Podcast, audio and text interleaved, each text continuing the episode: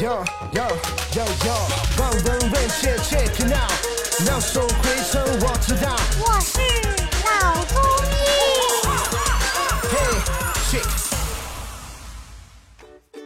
本节目由上海团市委、上海中医大、上海青联、上海医卫青联、辣椒智库联合出品，由上海徐浦中医医院特别支持，喜马拉雅独家播出。啊，那张医生，刚才我们讲到很多病症，它其实都跟筋有关系。那怎样才能强筋健筋？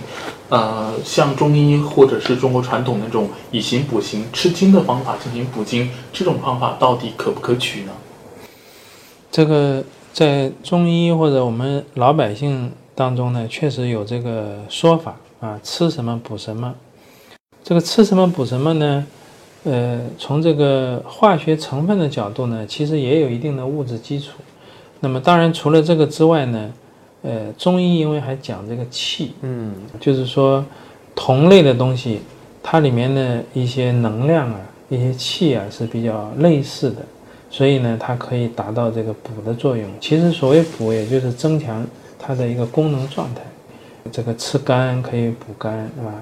呃，吃动物的脑子也可以，人的脑子更聪明。它主要是从这个能量的角度、气的角度来讲。这个呢，筋同样也是这样。所以我们一般这个慢性的伤筋或者年纪大的人，呃，这个筋的力量功能开始退化了，呃，力量不足了，那么可以适当的用一些动物的筋来补充这个能量啊，来增加这个人体内部筋的这个功能和力量。嗯比如说这个像鹿筋，是吧？像一些这个动物牛的筋，呃，一般我们都作为药材入药的，它的作用强度呢比较比较强。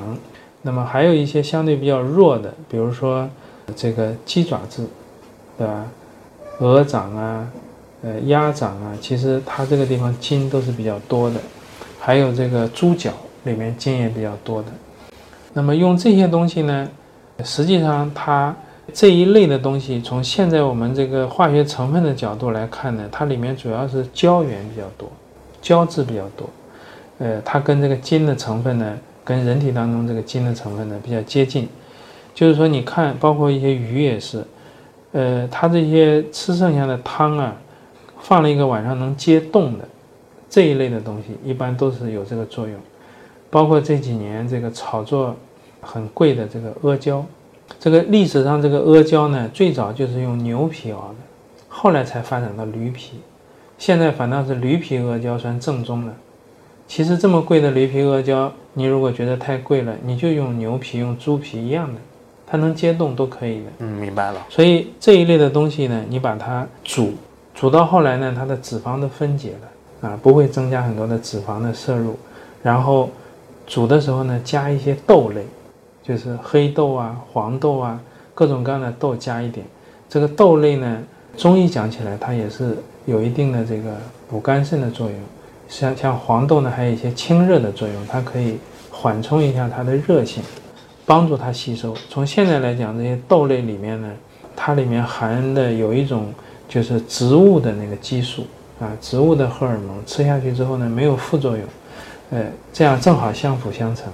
所以以前老百姓有一个食疗的方法叫提胖炖黄豆，那么太油了，所以呢，我们可以把里面的筋提出来，然后跟这个豆类呢一起煮，煮的时间长一点，适当的。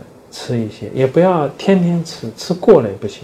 所以适当的通过这些食疗的方法，通过这个补一些筋和相关的一些成分，然后呢来加强我们人体的这个筋骨的功能。呃，这个还是很好的一个食疗方法啊。当然不要吃太多，吃过头也不能单纯的就靠这个东西。嗯。最后它这个筋骨的力量啊，一方面是营养的补充，另外一方面要给它适当的锻炼，啊，也是。很重要的一个方面，然后呢，避免它的一些过度损伤啊，那么这个综合性的效果嘛，最后肯定是最好的。好，感谢詹主任今天给我们带来的分享，我们下期再见。